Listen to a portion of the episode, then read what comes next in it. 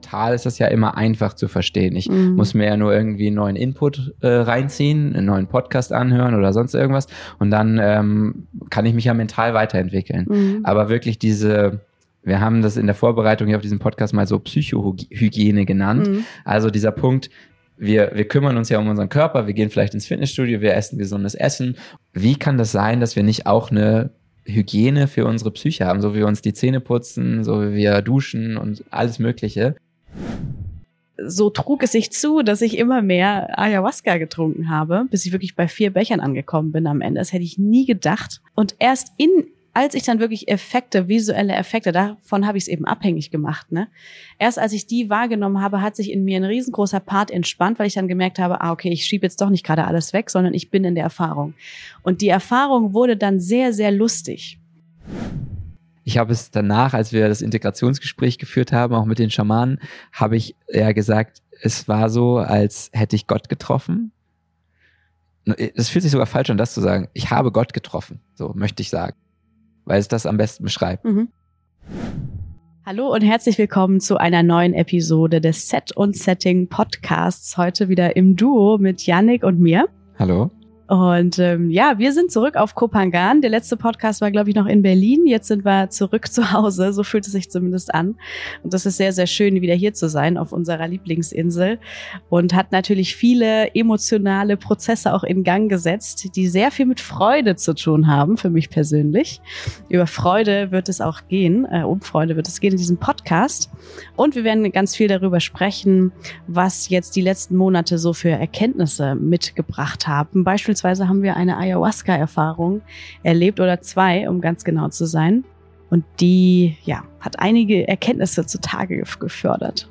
Auf jeden Fall, ja. Und andere emotionale Prozesse, durch die wir durchgehen, ist definitiv auch ähm, ja die Art und Weise, wie wir bestimmte Emotionen unterdrücken oder auch erkannt haben, wie ähm, die Härte und fehlende Sanftheit zu uns selber sehr, sehr viel Leid ausgelöst hat. Und ähm, interessanterweise hat das auch zu den Erfahrungen, die wir auf Ayahuasca gemacht haben, sehr gut gepasst. Von daher war es schön, mit dir gerade ja, über diesen Integrationsprozess zu sprechen und auch darüber, wie, was können wir eigentlich machen, um in unserem Alltag mehr, wir haben es da Psychohygiene genannt, äh, in, äh, zu etablieren. Und äh, ja, ich glaube, da sind richtig viele total gute praktische Tipps auch bei rausgekommen. Und was gibt es ansonsten Neues vom Unlock Yourself? Wir haben eine neue Webseite und die haben wir zum Anlass, auf der haben wir es zum Anlass genommen, uns auch nochmal mehr auszudrücken, beziehungsweise das, was wir äh, in unserer Begleitung machen, noch viel detaillierter auch darzustellen und viel präziser auch, ähm, denn da hat sich in einiger Zeit, in letzter Zeit einiges verändert. Also wir haben viele neue Dinge dazugelernt und ähm, wir haben gemerkt, dass das, was auf unserer Website dort dargestellt wurde, eigentlich gar nicht mehr das repräsentiert hat, was wir jetzt eigentlich der, in der Begleitung machen. Und ja, deswegen würde ich mich total freuen, wenn du uns da mal ähm, vorbeischaust und uns auch ein Feedback da lässt. Und äh, wenn es dir gefällt, kannst du natürlich auch jederzeit dort mit äh, Oscar oder einem unserer anderen Ansprechpartner sprechen äh, über vielleicht auch die Themen, die wir heute im Podcast besprechen, denn da war auf jeden Fall einiges dabei, was auch du wahrscheinlich aus deinem eigenen Leben kennst. Und ähm, ja, damit würde ich sagen, wünsche ich dir ganz, ganz viel Spaß und Freude bei der Podcast-Folge mit mir und Isabel. Let's go!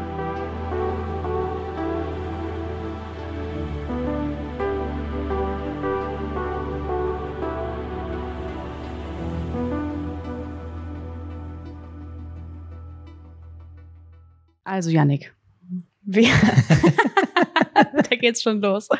Wir teilen ja eine Gemeinsamkeit. Und zwar haben wir beide den Wert Gesundheit ziemlich weit oben platziert in unserem Wertesystem. Ähm, allerdings sind wir da ziemlich grenzenlos, würde ich sagen. Könnte man so sagen. Und so, Wo ist die Grenze? So, so ist ja auf der Osara, glaube ich, oder irgendwie früher dieses Wort entstanden, äh, oder diese zwei Worte, wir sind toxisch gesund. Das ist ja ein bisschen unser Running Gag, dass wir toxisch gesund sind. Übrigens, an der Stelle würde ich auch sagen, lass uns doch mal zu Beginn des Podcasts mit unserem Apfelessig anstoßen, ich oder? Ich finde das richtig cool, dass du uns hier einen Apfelessig Cheers. zubereitet hast. Danke, cheers. Organic. Aber der riecht auch schon so lecker. Ah, lieblich. Ja, und der brennt auch richtig schön im Rachen. Das ist super. alles Ungesunde raus. Mm, das muss ja Mm. gesund sein. Wenn das eklig ist, muss das ja gesund sein. Genau, oder? das ist zum Beispiel eins der Credos. Wenn es so richtig eklig ist, also so Sauerkrautsaft eklig, dann ist gut. Mhm. Ja. Ja. Und ähm, vielleicht können wir jetzt mal so ein bisschen drüber sprechen. Wo kommt es eigentlich her? Warum sind wir so? Lass uns uns da mal analysieren oder reflektieren. Mhm. Und wo ist vielleicht auch wirklich eine Grenze zwischen gesund und toxisch gesund? Was, wie würdest du das einschätzen? Ja, sehr gute Frage. Und das ist ja auch wirklich eine Frage, mit der wir uns auch außerhalb von Podcasts beschäftigen. Äh, wann sind wir sozusagen, haben wir so eine Grenze überschritten, wo einfach, dass wir gesund sein wollen, nicht mehr gesund ist, sondern ungesund ist. Mhm. Also so würde ich es jetzt mal definieren. Also wann wird etwas überhaupt toxisch? Wir reden ja im Unlock Yourself auch oft über toxische Werte. Ähm, und da können wir vielleicht später nochmal drauf eingehen, aber wann wird etwas toxisch? Ich glaube, wenn, ja, wenn vor allem Stress und Angst äh, mit in die Entscheidungen, die man trifft, viel hineinspielen. Also Vermeidung Mhm. und damit auch Trennung. Also das bedeutet, warum möchte ich gesund sein? Das hast du ja auch gerade gefragt, wo kommt das eigentlich her? Und ich glaube, ähm, bei mir kommt es zum Teil eben daher, dass ich einfach ein riesig, riesiges Plus an Lebensqualität habe, wenn ich gesund bin. Also all das, was mir Spaß macht, macht mir noch mehr Spaß und macht mir natürlich auch möglichst lange Spaß, weil ich ja auch damit für die Zukunft vorsorge. Mhm. Und gleichzeitig ist es aber auch ein unglaublicher Festhaltemechanismus. Also ich, ich will mich nicht hingeben, ich will nicht loslassen, ich will an meinem Gesundheitszustand festhalten. Das, ich will nicht, ich will vielleicht nicht älter werden, ich will nicht äh, älter aussehen. Ähm, und deswegen mache ich das. Und da kommt dann halt wie so eine, eine Ablehnung gegenüber dem ganz natürlichen Alterungsprozesses und Entwicklungsprozesses des Lebens entgegen. Und da ja eben auch wieder sehr viel Kontrolle. Mhm. Und Kontrolle ist ja erstmal etwas, was wir alle uns wünschen. Und Kontrolllosigkeit fühlt sich für uns alle sehr, sehr schrecklich an als Menschen. Ähm, und daran ist erstmal nichts Schlechtes. Aber wenn uns das so bestimmt, und das kenne ich definitiv von mir, dass ich mir teilweise einfach Sachen auch nicht erlaube, also so ganz, ganz, ganz streng so mit mir werde. Was zum Beispiel? Äh, zum Beispiel, wenn ich dann Lust habe auf etwas zu essen. Und es geht sogar so weit, dass ich mich dann selber austrickse und noch nicht mal denke, dass ich streng mit mir bin, sondern Also, einfach das ist ja sage, gut. ja, das ist gut und ich habe da ja eh so Lust habe ich da auch gar nicht und so befriedigend wird das auch eh gar nicht. Und ich habe es mir so, ich habe mir ganz viele Lebensmittel, wie zum Beispiel Käse oder so, habe ich mir so, obwohl ich das früher geliebt habe, so schlecht geredet, dass ich jetzt wirklich es geschafft habe, keine Lust mehr darauf zu haben. Mhm. Und da denke ich mir manchmal so, ich glaube, es gibt schon einen Anteil in mir, der schon Lust darauf hätte, sich das ab und zu mal zu gönnen, aber der ist einfach komplett klein geredet worden von so einem, nein, das wird dir nicht gut Das tun, das ist darfst schlecht. du nicht. und da gibt es ja tausend Möglichkeiten, wie man das machen kann. So. ja, ja, ja, das verstehe ich. Das finde ich auch sehr gut, was du gesagt hast mit der ganzen Kontrolle. Das gibt ja letztendlich auch eine Sicherheit. Ne? Ist ja auch genauso ein Grundbedürfnis. Kennst du persönlich auch das Gegenextrem, wenn wir das jetzt mal als extrem bezeichnen, sehr gesund zu sein, sehr bewusst mit Essen zum Beispiel umzugehen? Bewusst im Sinne von, wir machen uns wirklich Gedanken darüber, was wir konsumieren.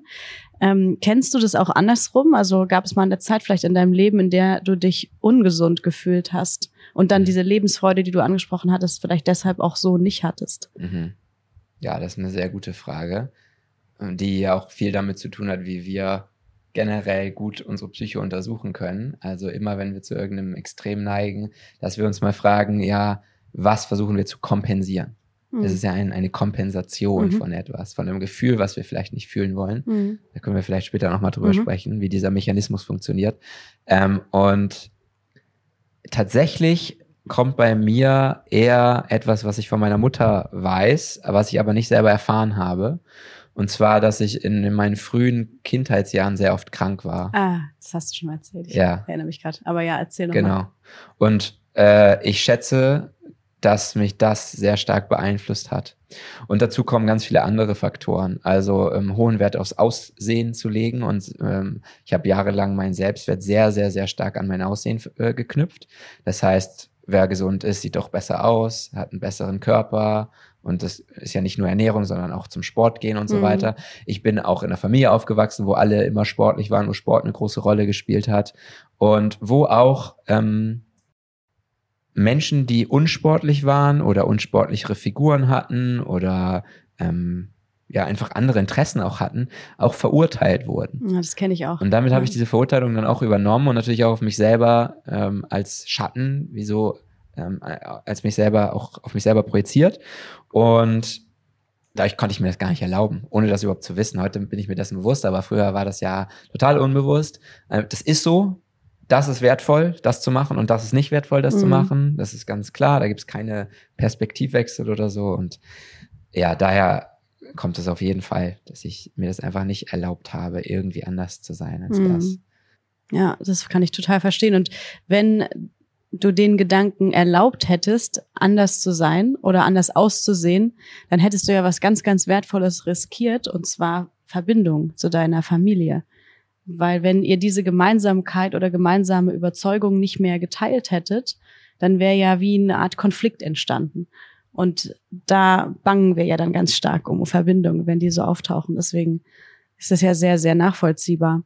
Und ich fand es interessant, dass du sagtest, dass das auch so eine ich nenne es mal oberflächliche Motivation hat, das ist natürlich jetzt eine Wertung von mir, aber eine, die ich auch sehr fühlen kann, weil ich das von mir auch so kenne, das haben wir ja gestern kurz gesprochen, dass glaube ich wirklich meine, äh, wie soll ich sagen, mein Ansatz, mich persönlich oder mein Ansatz, mich weiterzuentwickeln, das persönlich darf raus, der bestand früher wirklich immer darin, von außen nach innen vorzugehen. Also ich muss irgendwas an meinem Äußeren, nicht mal an meinem äußeren Umfeld, sondern an meinem Körper so verändern, mhm. bis es dann gut ist. Und das hat dann wieder so ein, wie so ein Rückkopplungseffekt, ähm, dass sozusagen, wenn, wenn ich außen irgendwelche Ziele erreiche, dann spüre ich das auch innen. Und ja. dann fühle ich mich auch so, als hätte ich mich persönlich weiterentwickelt, obwohl ich das überhaupt nicht habe. Eigentlich mich sogar ein bisschen mehr noch in was reingeschraubt habe, was ich heute als ja, Body Issues oder so bezeichnen würde. Aber es ist wirklich krass. Es hat total lange gedauert, bis ich da drauf gekommen bin, dass diese Veränderung im Außen einen Effekt hat auf das Gefühl im Innen. Aber das ist überhaupt nicht der effektivste Weg, um so vorzugehen, ne? Ja, wow. Ja, ich, also ich, ich würde wirklich sagen, wenn ich jetzt so von früher rede, also das war locker 2019, 18 irgendwie so. Da, so lange hat es mindestens gedauert. Also es ist noch relativ frisch, ja. diese Erkenntnis. Ja, und ich habe auch das Gefühl, diese Erkenntnis, die können wir jetzt zwar rational uns vermitteln, mhm. aber es gibt Lebensbereiche, wo wir die auch immer noch nicht Auf haben. Auf jeden Fall. Es gibt Lebensbereiche, wo wir sie gesammelt haben, Cheers. Cheers. Ich trinke auch noch mal einen Schluck hier. Mm. Das ist übrigens wirklich gesund.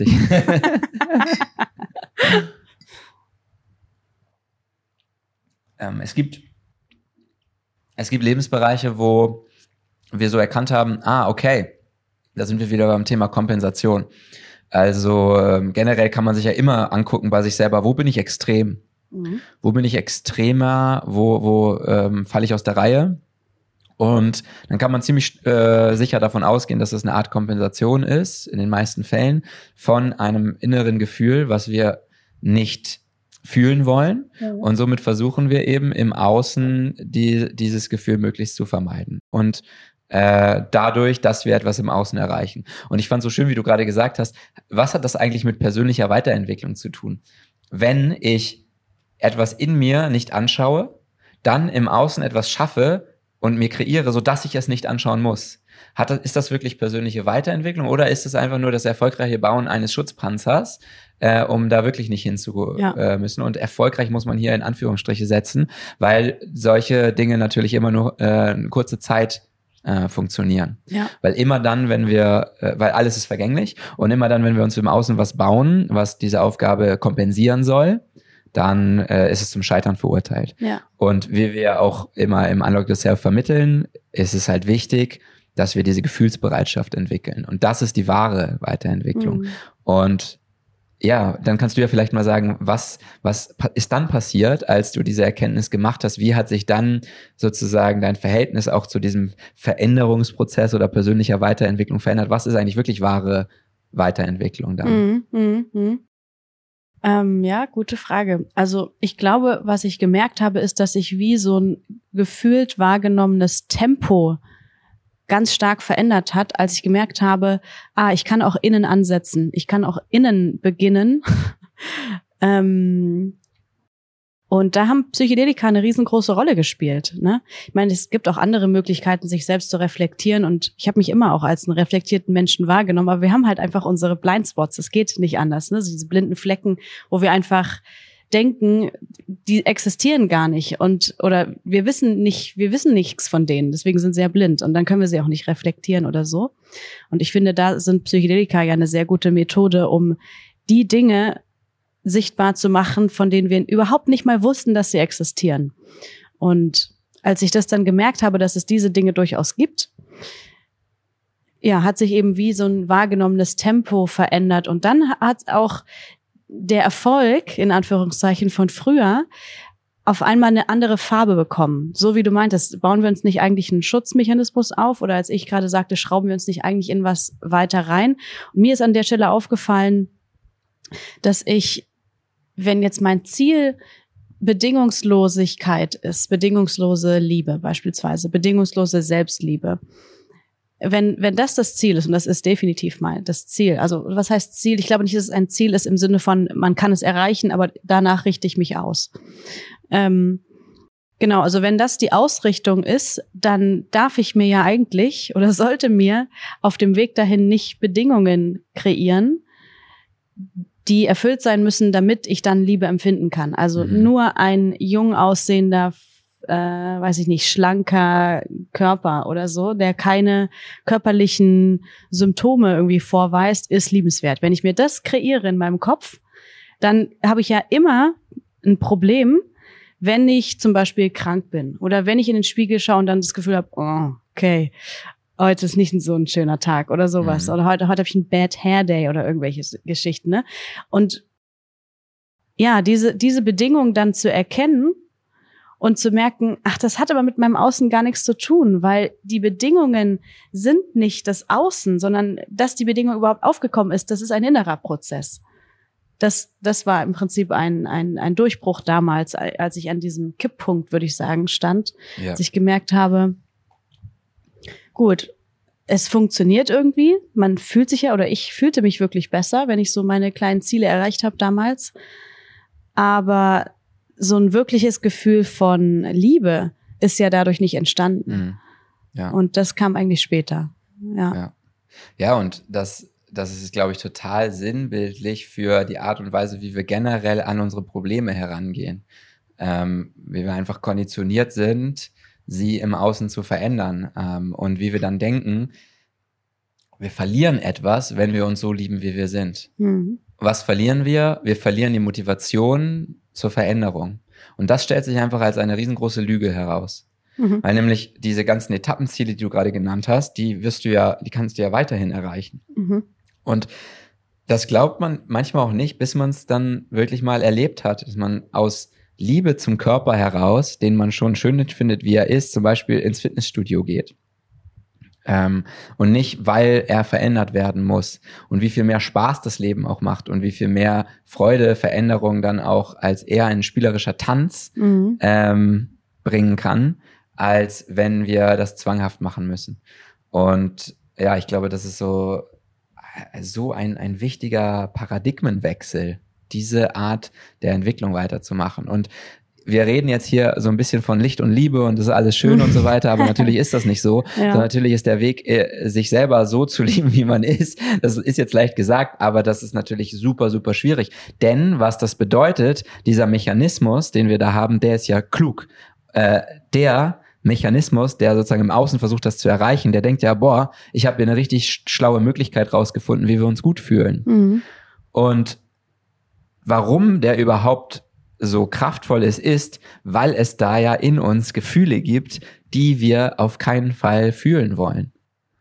Und den wollen wir auf jeden Fall aus dem Weg gehen. Und das bedeutet im Umkehrschluss, wenn wir einen anderen Weg gehen wollen als Kompensation im Außen, müssen wir uns diese Gefühle anschauen ja. und die fühlen und sehen, oh, die sind ja fühlbar. So, ich kann, es ist ja möglich. Ja. Und das ist bei Gefühlen wie, wir haben vorhin schon über welche gesprochen, Kontrollverlust, oder bei Gefühlen, die mit Scham und Schuld zu tun haben oder ähm, Gefühle, wo ich mich komplett hilflos fühle oder vielleicht sogar deprimiert.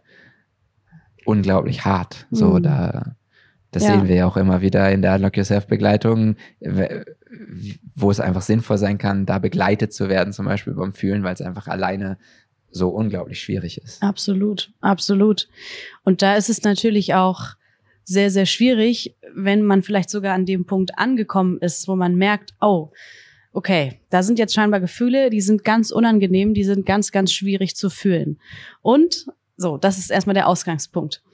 Und dann haben wir vielleicht die Ausrichtung, gut, aber eigentlich würde ich mich ja gern selber lieben. Eigentlich möchte ich mich ja einfach so annehmen und wirklich lieben, wie ich bin.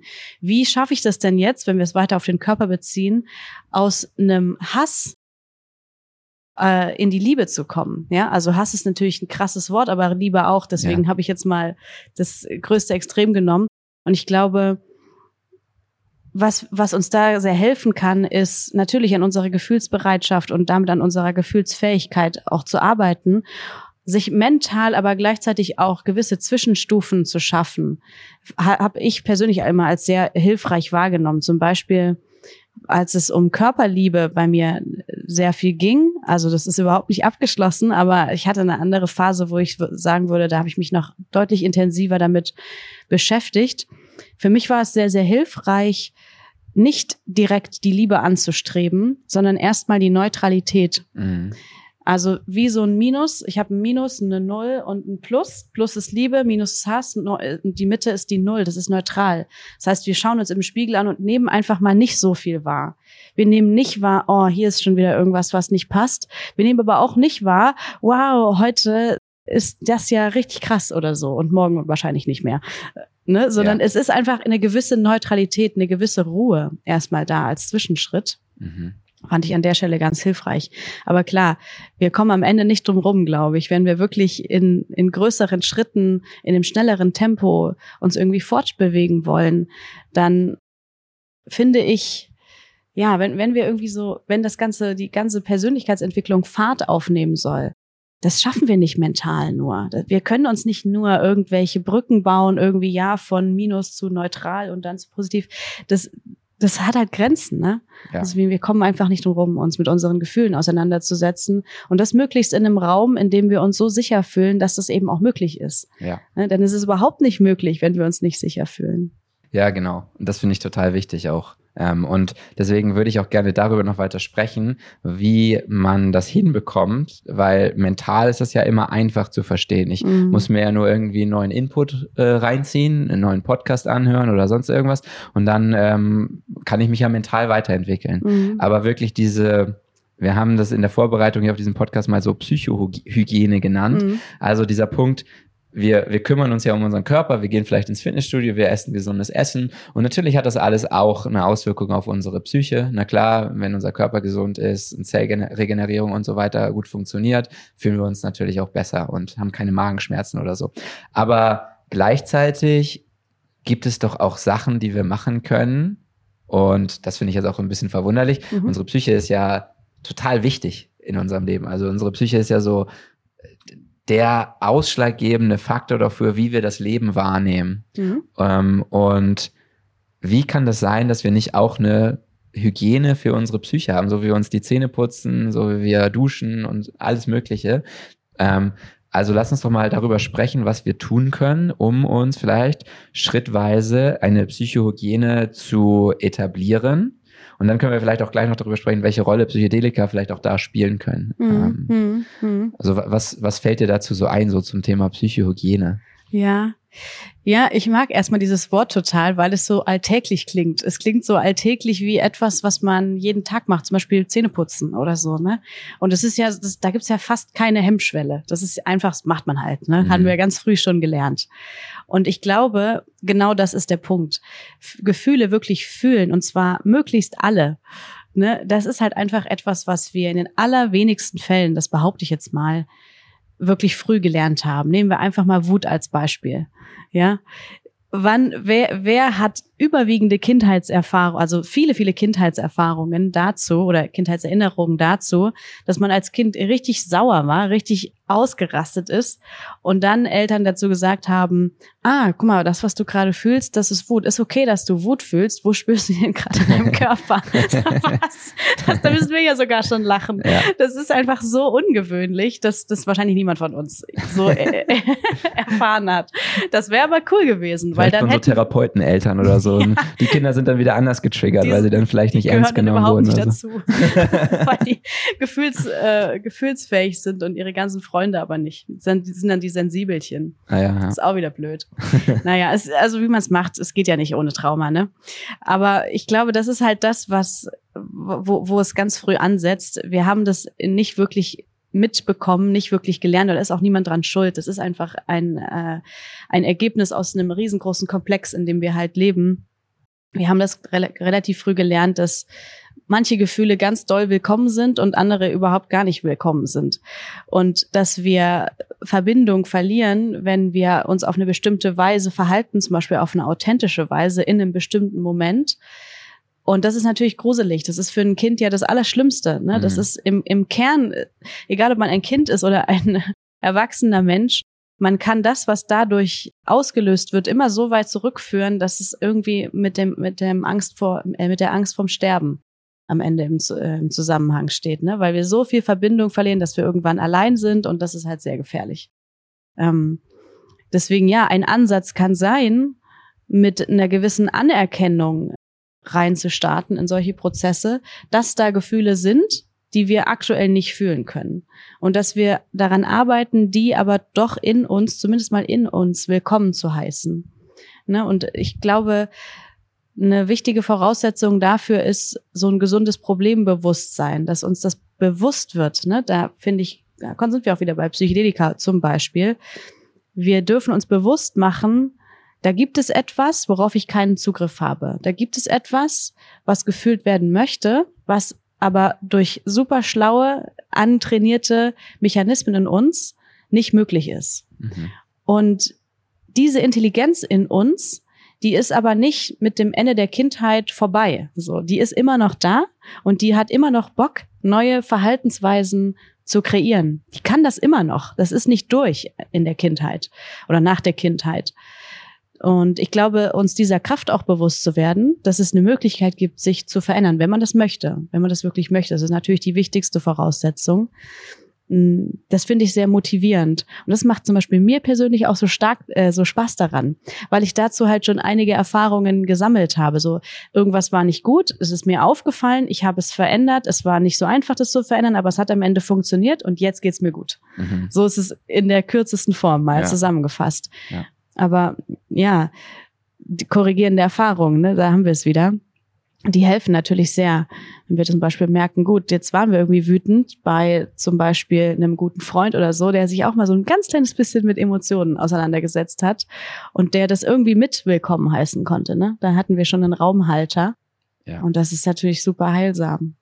Ja, das glaube ich auch, dass korrigierende Erfahrungen wichtig sind. Darüber haben wir uns ja auch gestern schon unterhalten, ja. ähm, wie auch teilweise äh, Coachings so funktionieren, dass sie äh, eben uns sagen, ja, schau mal, du musst einfach nur es machen. Du musst einfach ja, nur mutig sein. Zieh jetzt durch einfach. Zieh jetzt einfach mal durch. äh, jetzt hör mal auf, so eine ähm, so ein Angsthase zu sein und mach das jetzt einfach mal. Nutze deine männliche Energie und genau. zieh einfach durch. Ja, genau, oh, genau. Mann. So und ähm, das kann natürlich manchmal funktionieren, nämlich genau dann, wenn man es schafft, dass man dann auch wirklich durchzieht und dann macht man vielleicht was, von dem man vorher äh, Angst hatte und dann macht man ein, diese korrigierende Erfahrung, weil man auf einmal merkt, oh, es hat ja geklappt. So, okay, krass, okay, dann macht man vielleicht weiter. Aber es birgt natürlich auch ein Risiko. Zum einen zur Retraumatisierung, dass man sagt, oh, wenn, wenn ich jetzt der Angsthase bin und dann ich soll es machen, aber ich schaff's immer noch nicht, dann bin ich ja noch ein größerer Angsthase. Und dann gibt man der Angst sozusagen nochmal wieder recht. Mhm. Also es ist sozusagen mhm. eine korrigierende Erfahrung für die Angst, mhm. die, die, die mhm. eigentlich nicht das Alte korrigiert, sondern das Alte verstärkt.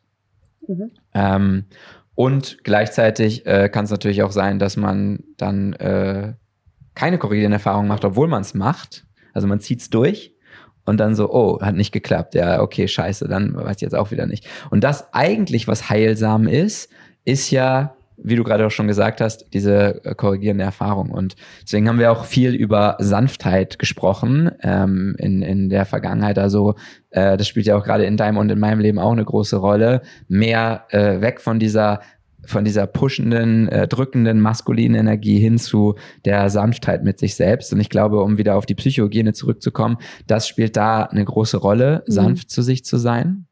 Und gleichzeitig möchte ich auch Bezug nehmen auf das, was du gerade gesagt hast. Es gibt natürlich Emotionen in uns, die wir unterdrücken. Und diese Emotionen führen im Grunde zu Leid, führen zu Konflikten, weil ähm, wir uns nicht bewusst sind, dass wir die nicht fühlen wollen, sondern das spielt sich natürlich anders aus. Es ist ja nicht so, ah, da, das Problem, was ich gerade habe, ist wohl wahrscheinlich, weil ich keine Wut spüren kann. Nein, das findet ja im Unterbewusstsein statt. Das heißt, eigentlich, wenn du jetzt zum Beispiel People-Pleaser bist oder ähm, besonders dazu neigst, immer die Meinung von anderen über deine zu stellen oder so, ähm, ist es so, du wärst eigentlich wütend. Dein ganzes System kann dich aber gar nicht in die Wut reinlassen. Das heißt, du wirst automatisch weitergeleitet zu einem sichereren Gefühl, was dann zum Beispiel Traurigkeit ist. Und ja. so, ich bin immer traurig, so, ich bin immer traurig. Niemand versteht genau, mich, aber ich verstehe mich. Du gehst in so eine, in so eine gewisse Opferrolle vielleicht sogar rein ähm, und unfair, das Leben ist unfair mhm. und so weiter. Und, ähm, eben auch diese Glaubenssätze. Und was man ganz konkret machen kann, ist einmal sich bewusst zu machen, es gibt grundsätzlich zwei Klassifizierungen, die und zwar gibt es vor allem die Wut- und Freudeunterdrücker. Das sind die, die können nicht so gut Wut und Freude unterdrücken. Und die anderen, das sind eher so die Traurigkeits-, Verletzlichkeitsunterdrücker und auch Angstunterdrücker. Also die können nicht so gut Angst spüren oder traurig sein. Das heißt, die müssen eher auf die anderen Gefühle ausweichen, die sie stabilisieren. Und ähm, das ist jetzt erstmal wieder mental, aber es hilft natürlich auch in der Praxis, sich wieder anzuschauen, okay, wie komme ich denn jetzt eigentlich dahinter, welche Emotionen ich nicht fühlen kann und wie die ähm, Leid in mir auslösen. Und äh, ich glaube, da ist es ganz wichtig, man kann sich zum Beispiel mal sagen, ähm, in einer, also erstmal kann man sich natürlich seine Kindheit angucken oder seine Eltern und schauen, was haben die eigentlich für Muster und ziemlich sicher wird man die gleichen Muster haben. Manchmal ist es leichter bei anderen das festzustellen. Aber zum anderen kann man sich auch anschauen, okay, was passiert denn, wenn ich mal zu mir selber sage, ich zum Beispiel bin ein Wutunterdrücker, wenn ich mal zu mir selber sage, ich bin nicht wütend oder ich bin nicht wütend auf Mama. Ich bin nicht wütend auf Papa. Oder vielleicht sogar eine Situation heranziehen, wo ihr denkt, eigentlich wäre es normal, da wütend zu sein, aber ich bin nicht wütend geworden. Ich bin nicht wütend, weil äh, mein Papa damals mein Spielzeugauto kaputt gemacht hat oder aus dem Fenster geschmissen hat oder irgendwie sowas. Und dann passiert ja was in deinem Körper. Dein Körper reagiert ja. Und das ist ja auch ganz, ganz wichtig, dass wir immer beim Körper bleiben, dass wir mhm. uns auch in der Psychogene mehr mit unserem Körper auch wirklich verbinden und uns da nicht so rausdenken. Wir haben mal diesen schönen Spruch gehabt in Mind Yourself, uh, what you what you underfeel, you overthink. also alles, was du nicht genug fühlst, das, das wandert einmal nach oben genau, und dann und bleibt dann dreht hier seine Kreise. Ja. Genau.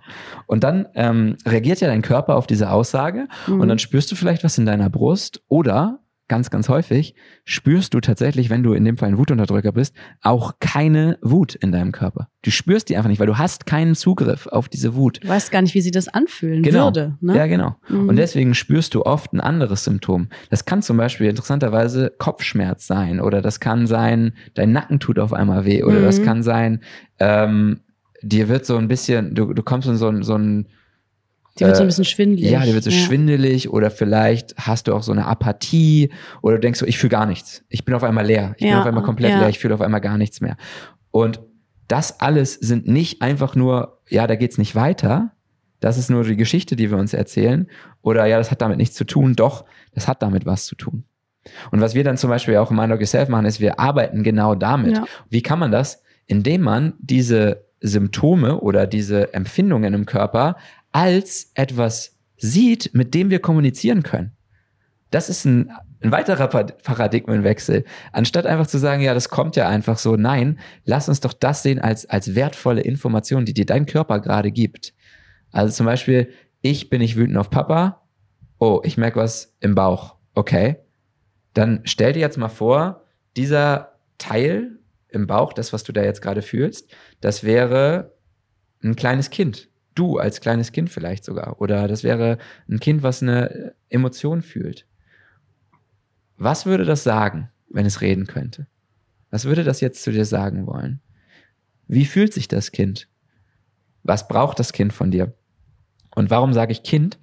Weil das hilft uns, unsere Beziehung zu diesen Gefühlen in unserem Körper zu verändern.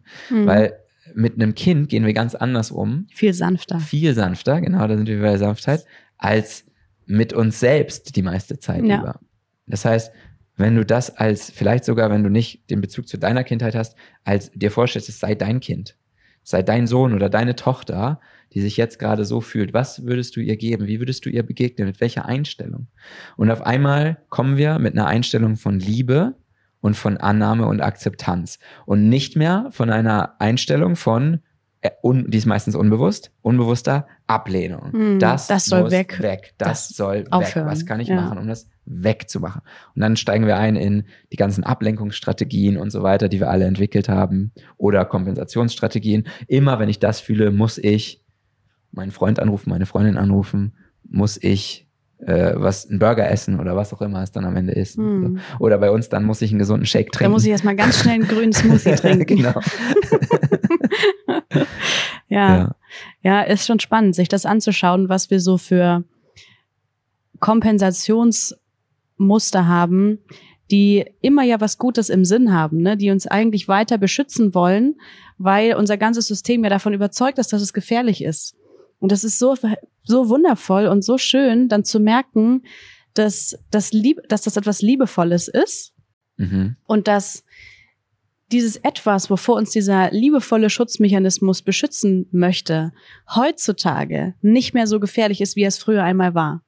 Ja. Ne? Das, und das dann mit einer korrigierenden Erfahrung auch bewiesen zu bekommen, dass wir es wirklich spüren, ne? dass wir es nicht nur kapiert haben irgendwie in unserem Kopf, das ist auch schon super wertvoll, ne? Aber das wirklich zu erleben, eine Erlebnisebene dazu zu bekommen. Das heißt, wir fühlen das in unserem Herzen, in unseren Emotionen, wir fühlen es auch noch in unserem Körper, weil sich dieses angespannte irgendwas, dieses, oh, mein ganzer Magen krampft sich zusammen, das kann auch weich werden, das kann auch groß werden, das kann warm und schön werden. Ne? Und das mitzunehmen, diese Ebene, diese körperliche Ebene, ähm, auf dem Weg, ja, dahin die Emotionen auch wirklich sicher fühlen zu können, das halte ich für so extrem wichtig. Ja. Und das Lustige ist ja, das passiert bei uns ja allen sowieso, egal ob wir daran glauben oder nicht. Mhm. Ne? Das ist halt einfach so. Es gibt diese somatische Ebene, die eine riesengroße Rolle spielt. Und wir können natürlich sagen, ah, irgendwie die Woche, ja, war hart, keine Ahnung, ich habe jetzt Nackenschmerzen, gehe ich mal wieder zur Massage. Ne? Kann man machen, ist bestimmt auch eine Form von Hygiene vielleicht, aber das reicht halt nicht. Also die. Nackenschmerzen werden nicht für alle Ewigkeiten weggehen, wenn wir einfach nur jede Woche immer wieder zur Massage dann am Samstag oder so gehen, ja. sondern da möglicherweise gibt es da eine andere Ebene, die man sich auch noch mit reinholen kann, ne? Ja, ja, auf jeden Fall. Und diese, was du gerade gesagt hast, diese Gefühle oder manchmal nimmt man sie ja noch nicht mal als Gefühle wahr, sondern eben als Körperempfindungen. Mhm. Ähm, diesen Gefühlen einladend zu begegnen. Also einfach zu sagen, ich nehme sie wahr, ich schaue sie an und ich lade sie ein, da zu sein. Ich sage, du bist willkommen. Herzlich willkommen, liebe, lieber Kopfschmerz. Bleibe, solange du möchtest. Was macht das? Was macht dieser komplette Shift darin, wie wir dem Gefühl begegnen? Und dann schreit vielleicht eine andere Stimme, nein, das stimmt nicht, ich will das überhaupt nicht, ich, du bist überhaupt nicht willkommen, du sollst weggehen. Und dann gehst du zu dieser Stimme. Mhm. Allein schon, wie ich sie gerade ausgesprochen habe, spricht es schon dafür, dass es wahrscheinlich eine kindliche Stimme, ein kindlicher Anteil in dir ist.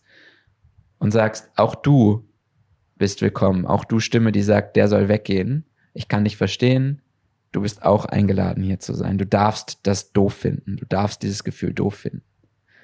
Manchmal kommt dann noch ein weiterer Widerstand, aber oft ist es wirklich nur diese eine Ebene, die wir einmal mhm. überbrücken müssen. Diese ja. eine Widerstandsebene, an der wir immer wieder andocken und immer wieder festhängen, weil wir uns immer nur im Kreis drehen. Das Gefühl ist da, der Widerstand ist da, wir sind in einem inneren Konflikt, uns geht scheiße. Ja, exakt. Wir kommen nicht raus. Und das ist witzigerweise, das ist etwas, was die ganze Zeit passiert.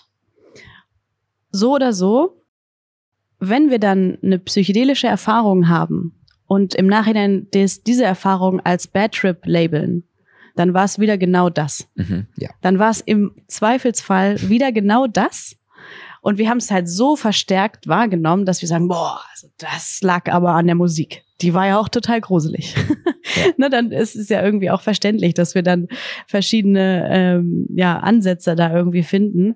Aber ich finde, wenn jeder, der irgendwie oder jeder, die mal einen Bad Trip hatte, konnte das jetzt bestimmt gerade gut nachvollziehen, weil so läuft es ab. Wir sind in dieser komischen Spirale. Es kommt einfach, es geht nicht weiter. Wir kommen nicht raus. Ja, und dann fühlt es sich halt schlecht an, insgesamt. Ne? Ja, genau. Wir sehen diese Stimme, die das Kacke findet, mhm. als uns an. Wir denken, ja, das sind das wir. Sind wir. Ja. Genau. Und der entscheidende Schritt, der passieren darf, ist, wieder einfach sozusagen imaginär einen Schritt zurückgehen oder rauszoomen, mehr in die Beobachterrolle wieder zu kommen, weil du bist nicht diese Stimme, sondern ein Anteil von dir ist diese Stimme. Ja. Und deswegen lässt sich ja auch die Arbeit, die wir im Unlock Yourself machen, so unglaublich gut auch transferieren auf äh, psychedelische Reisen. Weil nämlich diese Arbeit, das IFS zum Beispiel, darüber haben wir auch schon in anderen Podcast-Folgen gesprochen, ähm, mit, mit Lukas Forstmeier zum Beispiel, äh, eignet sich auch für die Therapie mit MDMA, aber natürlich nicht nur mit MDMA, sondern auch andere psychedelische Reisen. Und ich muss sagen, ich habe das wie zu meiner Hygiene gemacht. Ähm, IFS, also das interne Familiensystem, also die Arbeit mit inneren Anteilen, ähm, immer wieder zu etablieren. Ja. Also einfach, mich zum Beispiel einfach hinzulegen, abends, wenn ich ins Bett gehe und zu gucken, okay, was nehme ich gerade in meinem Körper wahr? Ah, okay, ich, ich nehme ein Drücken in der Brust wahr. Okay. Kann ich das erstmal größer werden lassen. Kann ich das erstmal einladen, dieses Gefühl in meiner Brust. Und mich erstmal damit vertraut machen. Und das ist schon mal ein Rie, das ist, das ist, das ist wirklich ein Riesenunterschied zu, oh, jetzt fühle ich mich wieder kacke, muss ich jetzt einschlafen mit diesem mm. Gefühl, oh, doof, okay. So, es ist erstmal eingeladen, wieder wie ein Kind. Mm. So, das Kind, äh, das schreit gerade rum, das ist gerade, da sagst du nicht einfach so, ich schmeiß dich jetzt aus dem Bett raus oder ich halte reagieren? jetzt den, den, Mund zu oder sowas. Ja, ja genau, es funktioniert das natürlich. Das würde ja noch nicht. viel lauter schreien. Ja, genau. Na klar sondern ich sage erstmal, okay, du, du möchtest mir anscheinend irgendwas sagen. Ich gehe einfach davon aus, alles, was mein Körper macht, will mir etwas sagen. Das ist die intelligente Art und Weise meines Körpers, mit mir zu sprechen. Und dann äh, höre ich mir das so an und dann sage ich vielleicht, okay, ähm, gibt es etwas, was ich für dich tun kann? Und dann kommt vielleicht eine Antwort, die irgendwie so sagt, weiß ich nicht. Oder dann kommt so eine Antwort wie, ich fühle mich einsam. Mein Kind weiß oft nicht, was es braucht. Es weiß erstmal nur, was da ist okay, du fühlst dich einsam. Hm, erzähl mir mehr darüber. Warum fühlst du dich einsam, könnte ich zum Beispiel fragen. Oder ich könnte dem Anteil auch was sagen. Ich kann ihm sagen, ich verstehe, dass du dich einsam fühlst. Haben, du hast ja auch heute vielleicht niemanden gesehen, der dir das Gefühl von Einsamkeit normalerweise ähm, vielleicht abnimmt oder so. Mhm. Ähm, und so geht man in einen Dialog mit seinem eigenen äh, Körperempfindung mit seinem eigenen Körper. Und das ist für mich die beste Psychohygiene, die es überhaupt gibt. Ja. Und die funktioniert auf psychedelischen Reisen, die funktioniert, äh, wenn wir in, in bestimmten äh, Gesprächen, wo wir uns vielleicht auch emotional äh, überfordert fühlen. Mhm. Und die funktioniert auch, wenn, uns einfach, wenn wir einfach mal einen schlechten Tag haben. Ja. Und sie ist sehr, sehr äh, kontraintuitiv. Weiß nicht, ob es das Wort gibt. Doch, das gibt's ja. ja. Weil das Intuitive ist für uns, für uns eigentlich immer das so wegzudrücken. Ja. Ja, ja, total. Das ist so, ich finde, ich bin so fasziniert davon, wie diese Methode IFS, alles als einen Anteil zu sehen von uns und irgendwie auch gewisse Achtsamkeitsgrundsätze, zum Beispiel im Yoga auch Überzeugungen oder sagen wir mal in der Spiritualität, gibt es ja immer wieder dieses Ding, ja, du bist nicht deine Gedanken, zum Beispiel, ne? Und ich muss sagen, das ist ich, ich will ja mal kurz meine Erkenntnis teilen, die ich hier auf Kupangan auf dem Roller hatte, mhm. dieses mhm. Jahr äh, im April, die wirklich viel verändert hat für mich. Und zwar ähm, habe ich gefühlt das erste Mal ja so eine Art Verstehensmoment gehabt, was das wirklich bedeutet, wenn wir sagen, ich, ich bin nicht meine Gedanken.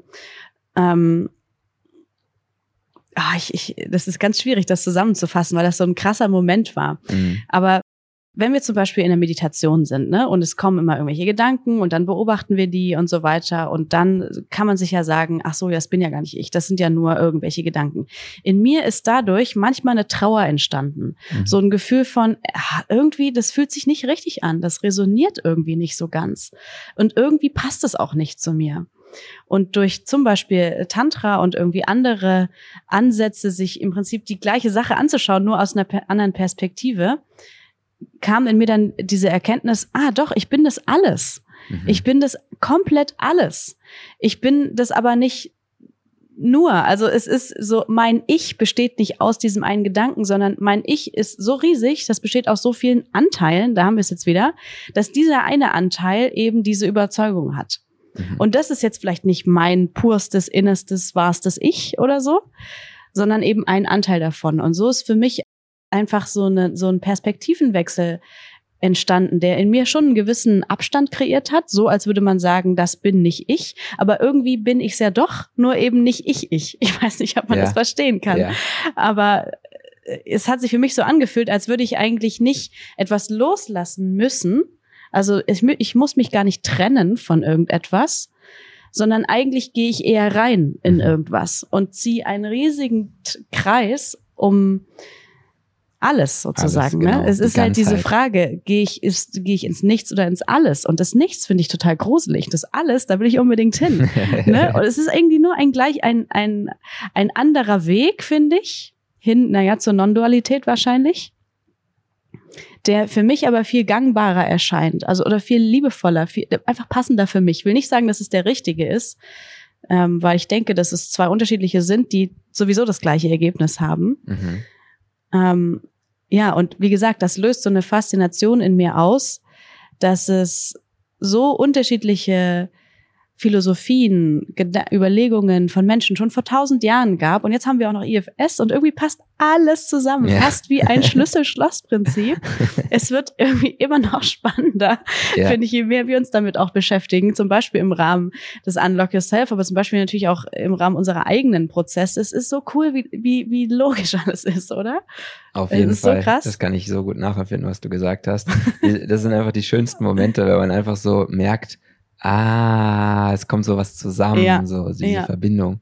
Und ich kann das auf jeden Fall auch total ähm, nachfühlen, diese, dieses Ganzwerden. Das hatte ich auch das erste Mal, als ich Tantra praktiziert habe, mhm. dass äh, diese, dass ich auf einmal gemerkt habe, oh, der Zustand, den ich normalerweise kannte durch Meditation, äh, in dem ich wie so frei war von allem, der kann ja auch zustande kommen, indem ich zu allem werde. Also indem ich sozusagen, und das ist die absolute Widerstandslosigkeit, also vielleicht auch sogar die absolute Hingabe, dass man einfach merkt, da bin nicht ich und der Fluss des Lebens, sondern da ist nur der Fluss des Lebens. Ja. Und zu und dem du bist gehören, drin. Genau, ich, ich, ich bin nicht mal drin, ich bin der. Und du bist es, ja, ja na genau. klar. Also ja. es ist so, es ist so wie diese ganzen Gedanken gehören auch zu diesem Fluss des Lebens ja. dazu. Ja. Aber da ist niemand, der das doof finden könnte, dass dieser Gedanke da ist, das ist doof. Also vielleicht ist da der Gedanke da, das ist doof. Aber da ist niemand da, der Widerstand gegen diesen Gedanken hat, sondern mhm. der Widerstand wird auch Teil des Flusses des Lebens und dann löst sich natürlich auch dann dieser Widerstand auf, äh, sobald das erkannt wird. Ja. Und für mich ist das ja, so habe ich dir auch schon mal gesagt, so der Weg der, der Liebe und damit auch der, der feminine Weg, könnte man sagen, mhm. wenn man, wenn man möchte. Ähm, oh, der alles einschließende, verbindende. Und der maskuline Weg wäre dann eher so der Weg in die Freiheit ja, genau. heraus, in das Nichts. Ja. Und dadurch, äh, genau, landen beide beim gleichen, aber es ist ein unterschiedlicher Weg. Mhm, ja. ja. Ja, das, das ist die perfekte Zusammenfassung, finde ich. Sind wir am Ende in der totalen Freiheit, total losgelöst, aufgelöst im Nichts? Oder sind wir total mittendrin, voll, völlig verbunden, angebunden im Alles, ne? Ja. Und genau. Also das ist so interessant, was für also tatsächlich auch unterschiedliche Körpergefühle das in mir auslöst, wenn ich daran denke. Und das zum Beispiel auch mit psychedelischen Erfahrungen zusammenzubringen, als ich beispielsweise diese 5-Meo-DMT-Erfahrung hatte, ne, das, oh, die war ja wirklich schlimm. also, ja, was war daran so schlimm? Oh Mann, ey, die habe ich einfach noch nicht gut integriert. Die, Wir haben nämlich letztes Mal einen Kommentar unter dem Podcast bekommen, als äh, auch äh, Tim von seiner Bachelor-Erfahrung äh, geredet hat. Das wäre jetzt schon mal interessant gewesen, den Bachelor auch zu hören. Also, ja, was war da ja, denn so schlimm? Ich hab, das, gibt's irgendeine Episode gibt's darüber auch, ganz am Anfang. Okay. Da war ich aber, hab, ich habe inzwischen, konnt, kann ich es glaube ich etwas besser, oder was heißt besser? Ich, kann, ich sehe es anders inzwischen, kann diese Erfahrung. Ich, ich, würde es, ich würde es jetzt wirklich anders einordnen. Ähm, wenn ich das jetzt mal zusammenfasse, habe ich mich einfach in eine Öffnung begeben, in eine emotionale oder auch geistige, mentale Öffnung, die in dem Moment für mich viel zu groß war. Das war kein, ich öffne mich auf und gebe da mein Yes, so, gebe da mein inneren, äh, mein inneres Ja, sondern es war wie ein Aufreißen und es ging damit zu schnell. Und dadurch ist wie ein Riss, eine Verletzung entstanden, die total wehgetan hat. Ne? Mhm. Und das war für mich, ich, ich hätte, so fühlt es sich für mich an, ich hätte in die Freiheit gehen können, aber ich wollte überhaupt nicht in die Freiheit. Ja. Ich wollte in die Verbundenheit und die war nicht da. Ja. Und für mich persönlich eine andere Erfahrung war, die haben wir neulich geteilt, Ayahuasca. Da sagt man ja auch immer, ja, Ayahuasca ist die Mutter, ist die feminine Energie. Keine Ahnung, was da so dran ist, aber für mich hat's funktioniert. Also es war wirklich wie ein, ich springe rein in irgendwas und nicht, ich muss raus aus irgendwas, sondern ich werde wie eingeladen und bam, bin auf einmal alles. Das war mhm. total schön. Ja. Das war ganz anders und doch irgendwie das Gleiche. Ne? Ja. Ist das nicht verrückt? Ja, und ich glaube, da sind oft dann auch menschliche Bedürfnisse und Ängste im Spiel, die den einen Weg eher resonieren lassen mhm. als den anderen. Ja. Also zum Beispiel hast du ja auch in einem der letzten Podcasts über das Thema Einsamkeit geteilt und das Nichts fühlt sich ja auch erstmal einsam an ja, und hört sich ja auch erstmal einsam ja, an. Das stimmt, ja. Aber die Verbindung mit allem, das klingt ja maximal verbindend. Da muss man ja gut. überhaupt nicht einsam sein. Ja. Und äh, ich glaube, da, da ist einfach dieser Zugang zu diesem, was bedeutet das Nichts? Da ist einfach ein Bild von dem Nichts vielleicht auch noch da, mhm. was, was gar nicht das wirkliche Nichts repräsentiert, was dir das aber den Weg zum Nichts versperren könnte. Ja. So.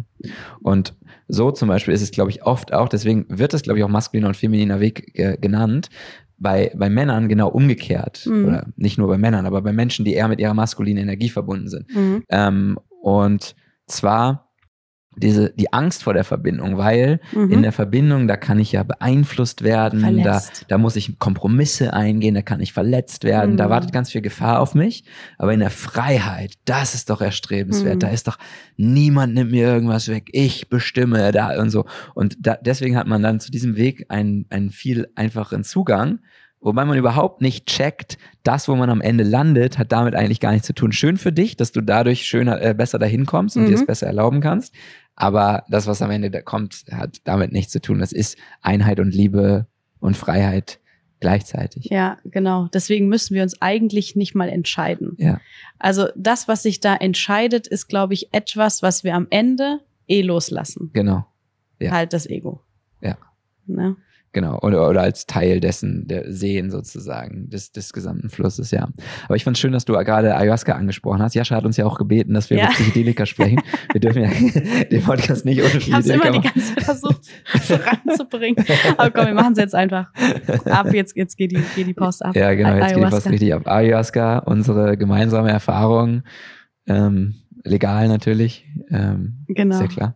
klar. Ähm, und die haben wir gemacht, äh, zusammen auch mit Jascha tatsächlich und noch äh, einigen weiteren Freunden. Und das war für mich wirklich eine besondere, sehr, sehr, sehr besondere Erfahrung. Ähm, ich habe es danach, als wir das Integrationsgespräch geführt haben, auch mit den Schamanen, habe ich ja gesagt, es war so, als hätte ich Gott getroffen. Es fühlt sich sogar falsch an, das zu sagen. Ich habe Gott getroffen, so möchte ich sagen, weil es das am besten beschreibt. Mhm. Genau, also ich war in dieser Erfahrung, wo ich Gott getroffen habe und habe dann so gesehen, wie Leben und Tod notwendig sind, damit wir überhaupt diese menschliche Erfahrung hier machen können. Und das war so befreiend für mich einfach, weil ich habe ja diese, diesen spirituellen Weg, wenn ich das ich finde dieses Wort total bescheuert, spiritueller Weg, das, das suggeriert halt richtig sowas. Es ich werde so für immer auf, Weg. ja genau, es gibt so den Weg und ich werde auch mhm. für immer auf der Suche sein und die Suche ist eigentlich so das, wo man feststecken wird und so weiter. Ähm, aber das Thema Spiritualität begleitet mich schon einfach sehr, sehr lange. Und äh, eine der Dinge, die immer wieder so Peak-Experiences waren, waren zum Beispiel auf psychedelischen Trips, aber auch äh, in der Meditation, äh, diese Einheitserfahrungen oder auch Erfahrungen, wo, wo mir alles so klar wurde. Und das ist ja irgendwie auch das, was in dem Moment total erfüllt war. Warum sage ich das? Weil die Schamanin hat mich danach gefragt, ja, okay, ähm, schön und gut, dass du Gott getroffen hast, aber welches menschliche Bedürfnis wurde denn eigentlich erfüllt, als du Gott getroffen hast? Und das hat mich erstmal, erstmal hat mich das komplett getriggert. Ah. Gehört, was redest du hier von menschlichen Bedürfnissen? Ich Hallo, war Gott, ich, war ich bin, ich bin Gott, einfach so, äh, das hat nichts mehr mit dem Menschsein zu tun und mhm. so weiter. Aber das hat so einen Prozess in mir ausgelöst, weil ich dann gemerkt habe, ah, ja, natürlich war da auch ein menschliches Bedürfnis erfüllt und zwar konnte ich mich endlich mal entspannen. Ich konnte mich endlich mal entspannen und konnte endlich mal aufhören, die ganze Zeit Gott hinterher zu jagen oder der Gotteserfahrung oder der Einheitserfahrung oder sonst irgendwas, sondern ich war einfach da und ich war so, es ist alles klar. Es ist alles gut. Es, es ist alles der Fluss des Lebens, wie wir gerade schon gesagt haben. Und ich sehe es. Okay. Gut. Ja. Es gibt Ja. nichts mehr, wonach ich suchen muss. Und, und die, das ist ja auch, wir könnten da jetzt auch ins Nervensystem reingehen und das sozusagen mit diesem äh, Fight- oder Flight-Nervensystem-Modus erklären, aber der findet ja auf der spirituellen Suche einfach so viel statt. Bei mir auch, bei vielen Menschen. Einfach dieses, äh, wann kann ich denn mich endlich mal entspannen? Wann so ist denn mal gut? Genau, ja, wann Mhm. ist denn mal gut? Immer weiter Stress, Stress, Stress, irgendwas tun. Ja, ich höre, das ist die ganze Zeit schon da. Der, ich kann in diesem Moment irgendwie erwachen oder keine Ahnung was. Äh, ich muss noch das nächste Video, ich muss noch, ich muss noch, ich muss noch. Und da war dann einfach so, oh, ja, okay, alles ist klar. Und natürlich auch in dem Gestresstsein ist auch alles klar. Ähm, und im, in dieser Erfahrung hier jetzt, wie wir beide miteinander reden, ist alles komplett. Alles ist da. Es gibt nichts, was weg sein müsste. Es gibt nichts, was noch mehr dazu äh, sein müsste. Mhm. Und äh, das war eine sehr, also es sind auch noch einige andere Sachen auf der Ayahuasca-Erfahrung passiert. Aber das war auf jeden Fall so mein, mein absolutes Highlight, wenn man das so sagen möchte, was ich so mitgenommen habe für mich selber. Ja. Wo ich auch viel Integrationsarbeit dann auch noch gemacht habe damit. Was für eine intelligente Frage, oder? Diese beiden riesigen Ebenen. Ich bin irgendwie ganz weit oben und ich bin aber auch ganz hier auf dem Boden. Ja, die mit dieser Frage wieder zusammenzubringen, ne? So welches menschliche Bedürfnis wurde dadurch erfüllt, dass du Gott getroffen hast, ihm, be ihm begegnet bist oder ja, diesem etwas, was auch immer das ist. ja. Denn wir sind immer gleichzeitig in beiden Ebenen. Wir ja, sind eben. immer auch in der und es ist menschlichen Ebene. nicht richtig, sich zu entscheiden. Genau. Und, Oder? und, Mhm. und dann, wenn wir uns entscheiden, realisieren wir nicht, dass wir damit auch die andere Ebene total natürlich beeinflussen. Also, die geht ja dadurch auch nicht weg, ja, ne? genau, dass die wir geht dadurch irgendeine ja nicht weg. Entscheidung treffen. Es ist ja, Ja. es ist ja nun mal, wenn man das in meinen Worten von eben ausdrücken will, Gott, der sich gerade als Mensch träumt. Und egal wie sehr du irgendwie realisierst, dass das so ist, träumst du dich immer noch als Mensch. das ist einfach so, ja. Und das ist auch das, was du sozusagen, das ist natürlich schwierig jetzt hier in der Ebene Worte zu finden, aber auch das, was du willst. Willst diese menschliche Erfahrung sozusagen jetzt machen.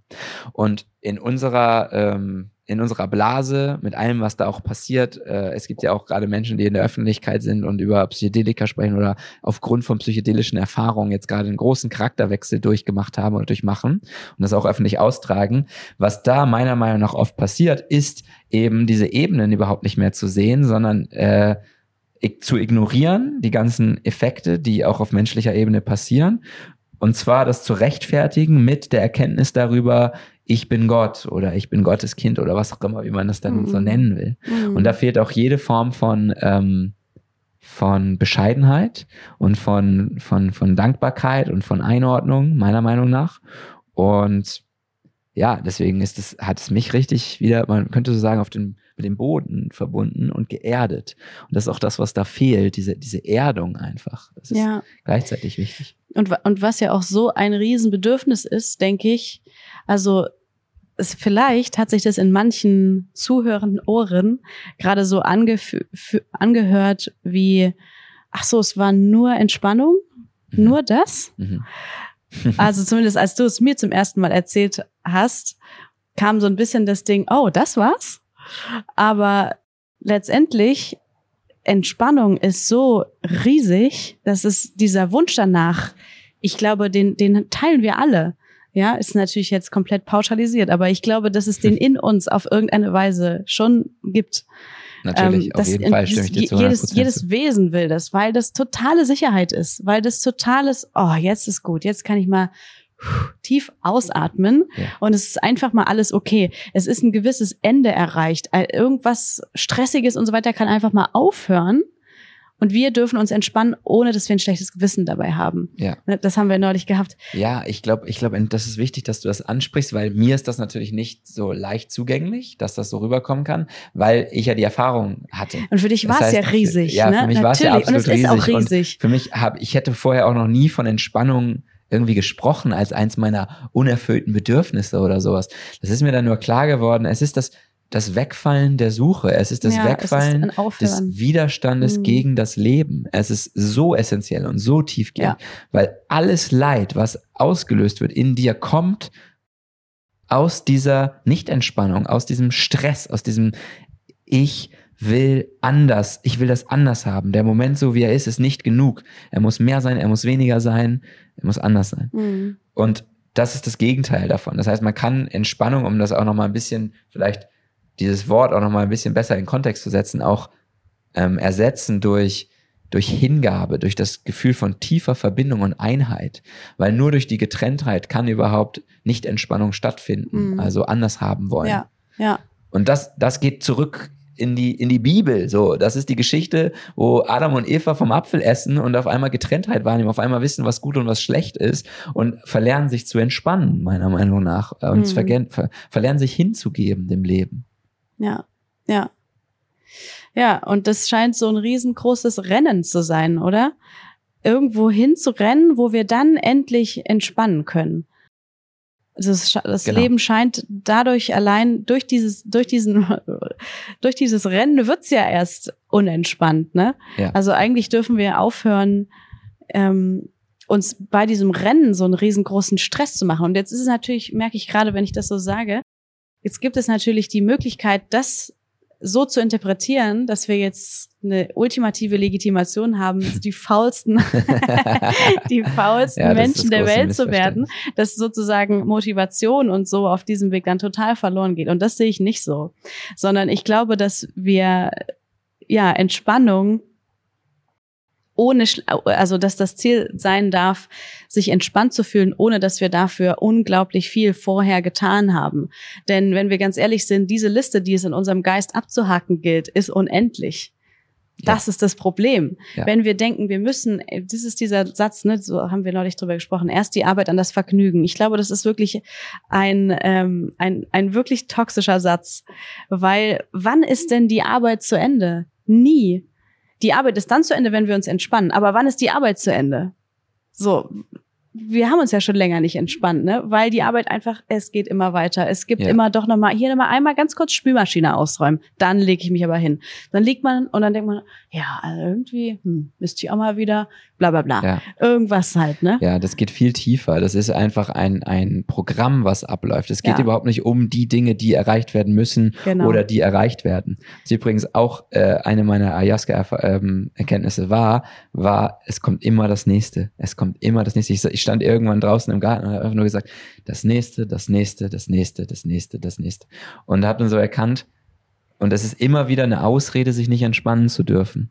Und diesen Satz, den du gerade angesprochen hast, das ist natürlich eine, eine absolute Lüge, die wir uns selber erzählen, dass wir dann keine Motivation mehr haben. Im Gegenteil, ich bin viel produktiver, seit ich mich mehr entspanne. Ja. So, ich, ich bin viel mehr so, äh, ich, ich handle so aus so einer Entspannung heraus, nicht aus so einem Druck. Prokrastination fällt viel mehr weg, weil ich einfach natürlich immer noch weiterhin Bock habe, so was zu machen.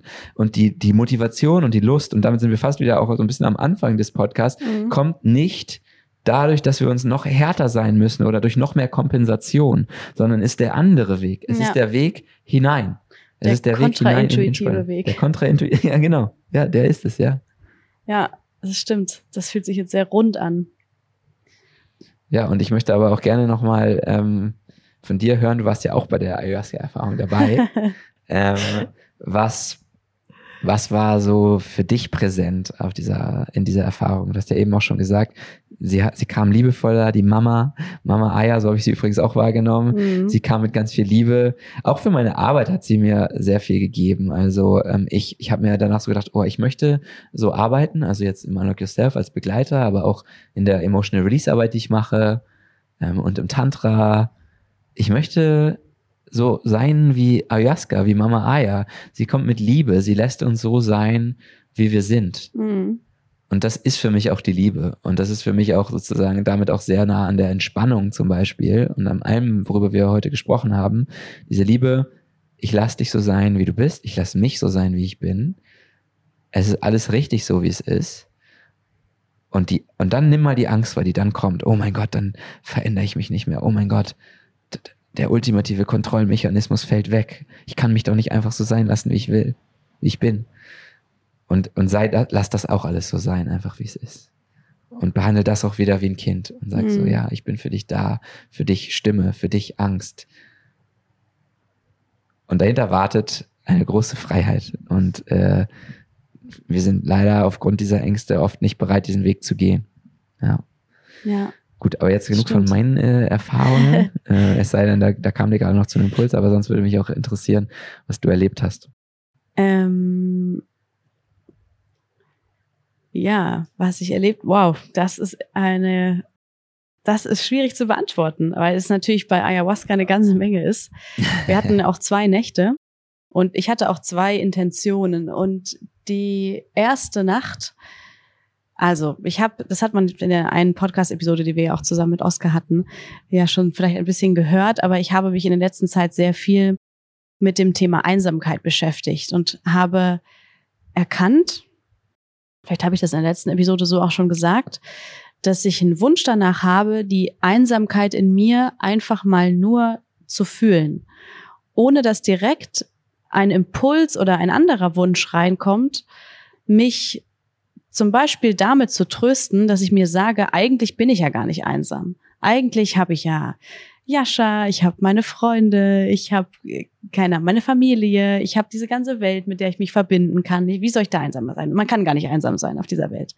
Ne, das, das ist so ein, das ist so ein wie so ein Trösten, was in mir passiert und dann, also und auch funktioniert, weil ich bin dann nicht mehr einsam. Aber wie gesagt, ich habe diese, diesen Wunsch danach empfunden, die Einsamkeit, ohne dass ich sie wegtrösten muss, einfach mal halten zu können in mir.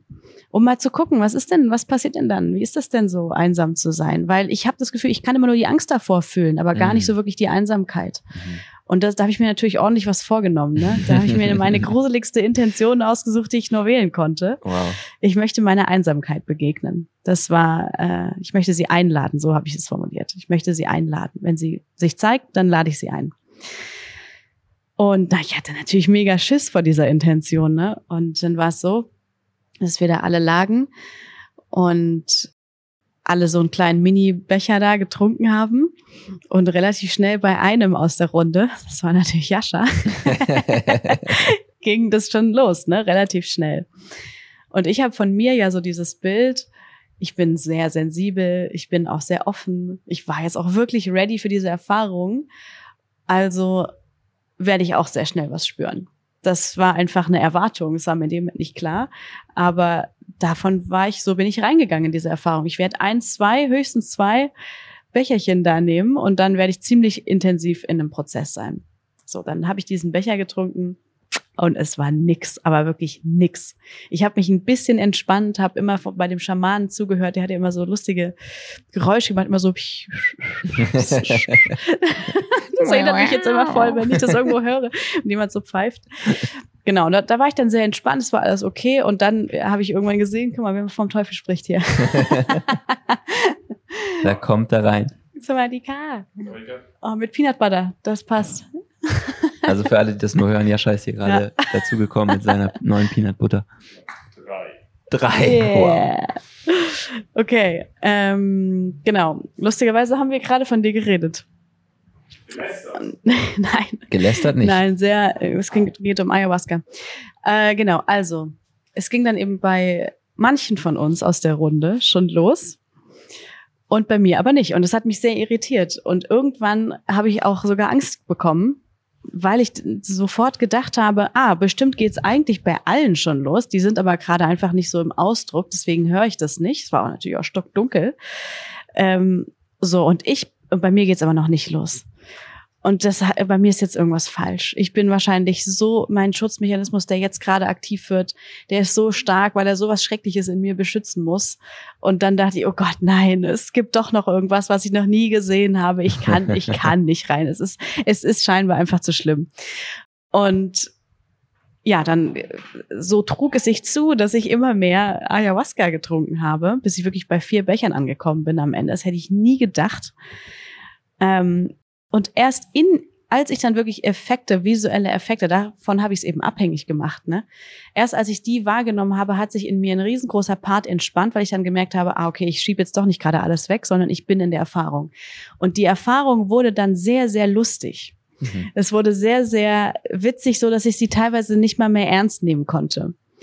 Und also ich erzähle das jetzt mal so mit dem Wissen, was ich in dem Moment auch hatte. Ne? Ich konnte das danach dann ganz gut zusammenpacken.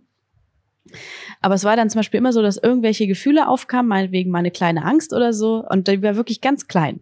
Und sofort wurde irgendwas ganz Niedliches daraus. Irgendein Katzenbaby, was so hui vorbeiflog, irgendwie durch mein Bewusstsein und so ganz süße Augen du bist hatte. ja auch ein sehr visueller Mensch. Das heißt, in deinem inneren Auge spielen sich ja manchmal die witzigsten Kopfkinos. da brauche ich auch wirklich kein Ayahuasca.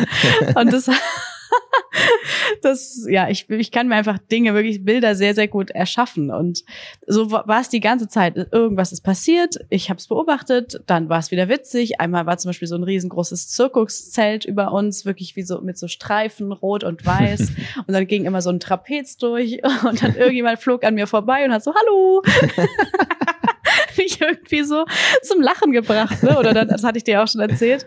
Auf einmal war über diesem Zirkuszelt dann auch ein riesengroßer Papageienflügel. Der war super majestätisch und ganz, ganz schön und blau und sah so, ich war so im Steif, mein Mund war wahrscheinlich offen. Es war so richtig so, oh, wow. Und dann hat der mir so lustig zugeflattert, um mich wie so zu begrüßen. So, so ein komisches Geräusch habe ich da wohl gehört irgendwo und das wurde dann zum Papageienflügel, keine Ahnung. Es war halt sehr, sehr lustig und in dieser, also in dieser Freude, die er hätte entstehen können, war bei mir aber die ganze Zeit noch ein Zweifel präsent. Sowas wie, hey, ich bin doch hier jetzt nicht hingekommen, extra, mal wieder, um mir hier jetzt einen Ast abzulachen. Also, das kann es doch jetzt irgendwie nicht sein, ne? Naja, und es wurde dann irgendwann ganz verrückt und da kann ich mich überhaupt nicht mehr dran erinnern. Also, beziehungsweise es ist sehr schwierig dafür Worte zu finden, weil es ja. einfach ganz verschachteltes Ineinander verzwirbeln von Dimension und Wahrnehmung war. Keine Ahnung, wie man das beschreiben soll. Ich habe es noch ziemlich bildlich vor mir, aber es war so, als hätte sich immer wieder der Raum in sich zusammengefaltet und ich lag irgendwie ganz komisch zwischen Matratze und Decke und keine Ahnung. Also wirklich die Wahrnehmung von Raum und wie heißt das nochmal? Da gibt es irgendein Wort dafür, es fängt mit P an. Ähm, wie man sich selbst im Raum wahrnimmt. Das war komplett ja. weg. Mhm. Also, oder verdreht halt. Naja, und das Interessante war aber dann der nächste Tag. Wir sind eigentlich immer am nächsten Tag alles so klar geworden. Und zwar ist mir einfach bewusst geworden, nach dem ersten Schlückchen, was ich da konsumiert habe, war ich mitten in meinem Prozess. Ich habe mich nämlich total einsam gefühlt. Ich habe mich so allein gefühlt. Ich dachte, alle sind jetzt einmal nach oben spielen geflogen und ich bin hier ganz unten alleine zurückgeblieben, darf nicht mit, weil ich irgendwas falsch mache. So, und damit war ich halt massiv in meinem Thema. Ne? Ich habe mir ja neulich, die, hat, hatte ich in einem anderen Podcast erzählt, meine Einsamkeit, wie sie sich in mir anfühlt, auch gemalt. Und das ist ganz unten äh, am Ende von so einer ekelhaften Kellertreppe. Mhm. Und wenn ich ehrlich bin, so hat sich das angefühlt. Ich saß auch, ich lag nicht. Ich saß genau, wie ich das auf dem Bild gemalt habe. Mhm, ja. Ich saß so da. Ja. Dachte, scheiße, scheiße, ich kann, ich kann nicht rein. Was ist hier los? Irgendwas stimmt nicht. Ähm, und so bin ich eben wirklich meiner Einsamkeit total tief begegnet. Und als ich irgendwann, ich, das ist halt jetzt dieser Part, der fehlt mir. Es hat sich irgendwann was verändert und ich weiß nicht genau, wodurch. Wahrscheinlich, als ich einen visuellen Effekt hatte, das erste Mal. Daran mache ich das oft fest, dass ich jetzt im Prozess bin. Ähm, da hat sich dieser Part in mir entspannt und dann war es irgendwie gut. Naja. Ne? Aber dass ich vorher, also im Nachhinein zu merken, dass ich schon von Anfang an im Prozess war und zwar genau da, wohin ich eigentlich auch wollte, das war ziemlich krass. Und so wurde mir eben auch nochmal gezeigt von dieser, von dieser Pflanze. Ja, das ist wirklich total hart für mich, Einsamkeit zu fühlen, aber nicht unmöglich. Ich konnte das ja. Ich habe und ich konnte mich nicht trösten. Das stand gar nicht, das stand nämlich gar nicht zur Verfügung, weil mich, weil ich ja gar nicht wusste, dass ich gerade Einsamkeit empfinde. Ne? Und das war dann doch irgendwie hilfreich und ich konnte später auch in so einen Dialog, es war dann in der zweiten Nacht, da habe ich auch die erste Erfahrung noch ein bisschen verarbeitet. In der zweiten Nacht konnte ich irgendwann auch in so einen richtigen Dialog gehen und mir was wünschen. Zum Beispiel kam wieder ein kleines bisschen Einsamkeit und da merkte ich aber, oh nee, jetzt nicht schon wieder. Ja. Und ich habe dann so Ayahuasca gefragt. Das hat die Schamanin uns ja auch vorher gesagt. Ja, ne? das man war kann voll- ja, das war das war richtig gut. Ja, Sie meinte, ja, man kann damit auch arbeiten, man kann sich auch was wünschen. Genau, man kann sich was wünschen, man kann Eier um etwas bitten, was, was man sehen oder machen oder Genau. möchte. Und das war schon Das war schon ein krasser Gut. Tipp. Wenn ich ehrlich bin, so mein rationaler Geist, der dachte sich, ja, ja, genau. Ja, dann genau. wünsche ich mir da ganz kurz was und dann geht es in Erfüllung. Dreimal klatsche ich in der Hand und dann bin ich auch schon im Märchenland. Aber Aber bei mir hat es funktioniert, bei dir auch. Das heißt, hat irgendwas ist ja schon das dran. das. Also ich meine, am Ende ist es ja auch so. es ist eine es metaphorische Sprache. Ja, genau. Klar.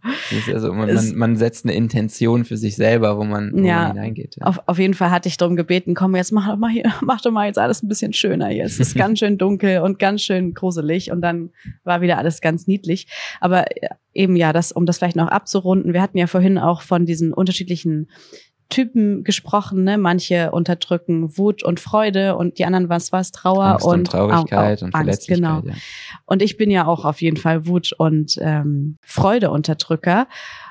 Und wie sehr ich aber wirklich Freude unterdrücke, das wurde mir dann in dieser Ayahuasca-Erfahrung klar.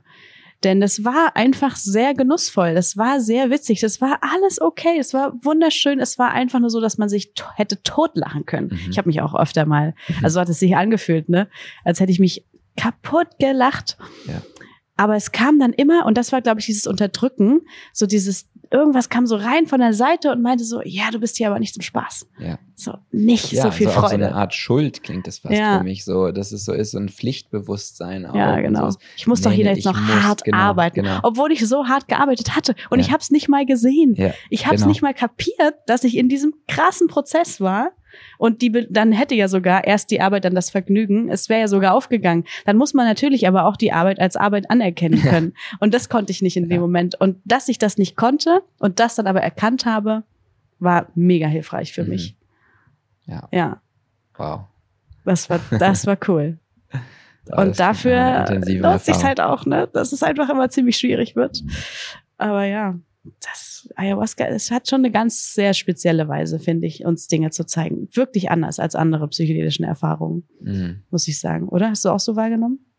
Ja, also ich meine, ich habe ja nicht so viele hochdosierte Erfahrungen mit anderen Substanzen gemacht, aber Ayahuasca war auf jeden Fall für mich was, auf jeden Fall was ganz Besonderes und hat dadurch, dass am ersten Tag ja auch die Medizin, so wie Sie auch immer gesagt haben, Mhm. schwächer war, Mhm. ähm, war es auch ganz anders, als ich erwartet hatte. Also sie kam so, sie kam so ganz liebevoll hineingetröpfelt, wie so in meine Erfahrung. Es war so, Ja, so als müsstest du sie fast zu ja, dir genau. holen, so, oder? Ich, muss sie, ja. ich lade sie ein, so ein bisschen auch. Sie kommt so ganz liebevoll und langsam, geduldig, mit ganz viel Sanftheit. Und äh, dann irgendwann wurde es natürlich auch immer härter und härter und härter. und dann wurde ich auch mit, mit, mit krassen Sachen konfrontiert. Ja. Aber ja, das ist äh, schon, also Ayahuasca ist wirklich eine ganz, ganz besondere Substanz. ja, Ja. das stimmt. Voll. Ja, dann würde ich Ja. sagen, ähm, haben wir eine, eine tolle Runde gedreht. Wir haben Psychedelika mit drin, das heißt, Jascha, der hier gerade im Nebenraum sitzt, ist jetzt auch zufrieden. Ja, ist ja auch ein inneres Interesse. auf jeden Fall, ja. Also, sonst würden wir diese Erfahrung ja nicht machen und diese Gespräche auch nicht führen. Äh, immer mit einem, mit einer Prise Humor zu sehen. Wir haben uns ja auch vorgenommen, das, damit können wir vielleicht nochmal abschließen. Das ist, glaube ich, ein toller Impuls, weil ich weiß, viele von euch, die hier zuhören, sind auch Freude- und Wutunterdrücker. Mhm. Wir ähm, erleben das ja auch äh, einfach, wenn wir uns unsere Kunden anschauen im Unlock Yourself. Da gibt es natürlich gewisse Muster ähm, und wir natürlich auch gewisse Sachen, die wir in uns haben, auch in, äh, wiedererkennen in den Menschen, die wir begleiten. Und wir haben uns jetzt auch vorgenommen, mehr auch das Leben zu zelebrieren, ähm, auch natürlich mehr Dankbarkeit einfließen zu lassen und auch mehr Freude zuzulassen, denn dazu ist das Leben da. Also das hat ja auch unsere Tantra-Lehrerin immer gesagt, es ist hier einfach alles, ich spricht halt Englisch, eine, eine Celebration und das ist alles Pleasure, also das ist ja auch all, all das Leben, was wir hier wahrnehmen, hat auch unglaublich viel Genuss, den wir Ja. tendenziell und gerade auch als Deutsche sehr, sehr, sehr stark unterdrücken und nicht sehen wollen, zum Mhm. Beispiel aufgrund von Pflichtbewusstsein oder Schuld ähm, oder auch äh, dem Glaubenssatz, der dahinter steht, wer zu glücklich ist, der kann nicht mehr äh, klarkommen im Leben Oder es ist dann nicht mehr, zurecht. fair, ne? Es ist nicht mehr fair, Dann weil ich bin ja privilegiert. Weltschmerz noch rein. Genau. Oder, was du auch vorhin schon angesprochen hast, fehlende Verbindung zu Freunden und Familie. Mhm. Das Beschweren ist ja auch extrem verbindend und erfüllt damit das Bedürfnis nach, ähm, Verbindung und damit müssen wir fast schon Freude unterdrücken, um Mhm. uns verbunden zu fühlen Das stimmt. in bestimmten Umfelden. Ja. Und ja, deswegen möchte ich gerne auch mit dieser Botschaft so ein bisschen abschließen, dieses ähm, schau doch mal, wie viel Freude du in deinem Leben unterdrückst und auch vor allem, wie viel Freude du in deinem Leben zulassen kannst. Weil ja. der Grad an Freude, den wir zulassen können im Leben, gibt maßgeblich natürlich auch, äh, ist maßgeblich entscheidend dafür, wie es uns geht, so wie unser Wohlbefinden ist. Ist ja auch ganz logisch, aber ja, ja, aber wenn man es halt in dieses Framing, äh, Ja. ne, in diesem Rahmen sozusagen setzt, dann wird das alles noch ein bisschen größer und ich finde, das ist es auch wert. Das ist wie Entspannung. Vielleicht hört sich das manchmal klein an, aber das ist riesig und Freude ist genauso. Und auch Wut ist eigentlich alle Emotionen, ne? Das sind alles Eingänge in ganz krasse Bewusstseinsräume in uns. Und das ist sicher, da reinzugehen. Wir dürfen uns nur überlegen, welche Intensität da für uns gut ist, ne? ja, Was wir für einen Bewusstseinszustand dafür haben wollen. ja, und da spielt Sanftheit eine große Rolle Genau. dabei. Das muss nicht hart sein. Wir müssen uns nicht aufreißen. Wir können uns auch Step by Step by Step ganz sanft weiter öffnen wie eine Blume. Ja, genau. Ganz langsam wie eine Blume. Okay, das hört sich doch schön an. Finde ich auch. Ah. genau, nochmal so Nervensystem regulieren.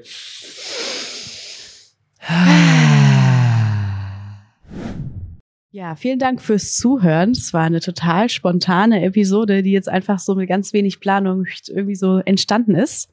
Und was uns jetzt total interessieren würde, wir haben ja davon gesprochen, dass es bestimmte Emotionen gibt, die wir unterdrücken. Entweder Trauer und was war es nochmal? Trauer, und Trauer, Angst? Angst und Vielleicht Verletzlichkeit. unterdrücke ich die auch.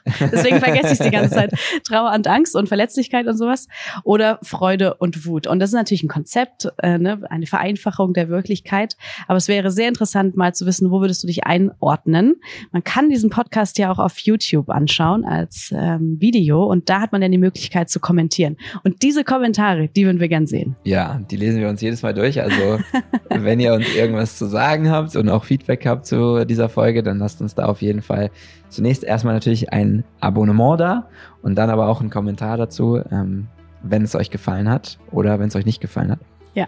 Und ähm, was gibt es sonst noch zu sagen? Tschüss. Tschüss.